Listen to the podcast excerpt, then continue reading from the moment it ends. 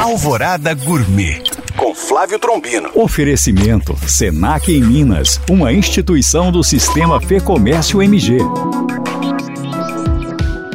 Olá, meus queridos ouvintes. No final de semana, fiquei hospedado no Vila Relicário em Ouro Preto uma pousada charmosíssima. Mas eu, como um glutão de carteirinha, fiquei impressionado com a delícia de um bolinho de milho servido no café da manhã. E a dona Jussara, cozinheira da pousada, gentilmente me cedeu a receita. Ingredientes: uma lata de leite condensado, quatro ovos grandes, 270 ml de leite, uma colher de chá de fermento, uma lata de milho sem água, 50 gramas de coco ralado e duas colheres de manteiga. Modo de preparo: bata todos os ingredientes no liquidificador e coloque em forminhas e leve para assar em forno pré-aquecido a 180 graus por aproximadamente 30 minutos. Bom apetite! Para tirar dúvidas ou saber mais, acesse este e outros podcasts através do nosso site alvoradafm.com.br ou no meu Instagram,